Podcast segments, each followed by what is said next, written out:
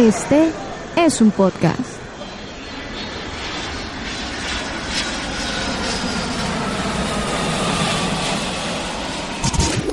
Aeropuerto Podcast. Un espacio dedicado a la aviación. Aeropuerto Podcast. Hola, ¿qué tal? ¿Cómo están? Una vez más, sean bienvenidos a Aeropuerto Podcast, el podcast dedicado 100% al mundo de la aviación. Soy Manuel Camargo Chemas y me encanta saludarlos de nuevo. Los estoy acompañando desde la ciudad de Bogotá, en Colombia. Un saludo muy especial a aquellas personas que apenas se unen a nosotros y apenas están conociendo todo esto que es Aeropuerto Podcast. E iniciamos el podcast del día de hoy con una noticia que ha llamado muchísimo la atención y tiene que ver con Interjet ya que despidió al 10% de su plantilla laboral por un reajuste en su flota.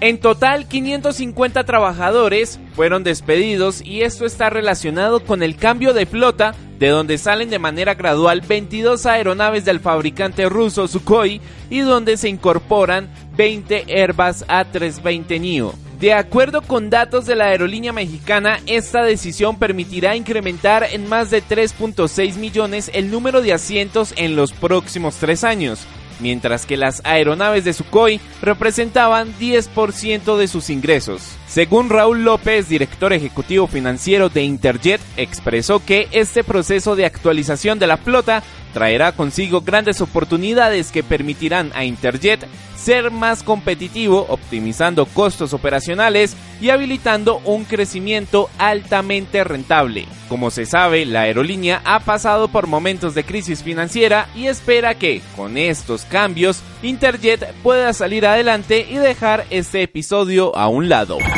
Lo que pasa en el mundo de la aviación lo encuentras en Aeropuerto Podcast.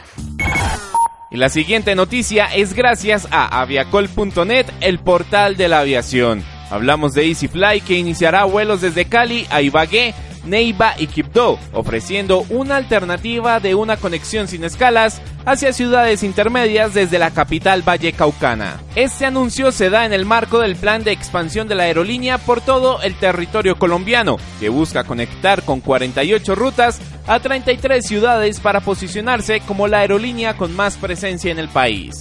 Estos vuelos serán directos y están programados en las siguientes fechas donde iniciarán su operación. Cali Quibdó Cali inicia con un vuelo diario a partir del 2 de noviembre.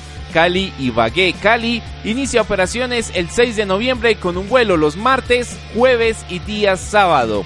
Cali Neiva Cali inicia operaciones el 7 de noviembre con un vuelo los lunes, miércoles, viernes y días domingo. La aerolínea ya tiene a la venta en su página web los tiquetes a un valor de 128.850 pesos colombianos por trayecto. La noticia de la semana en Aeropuerto Podcast.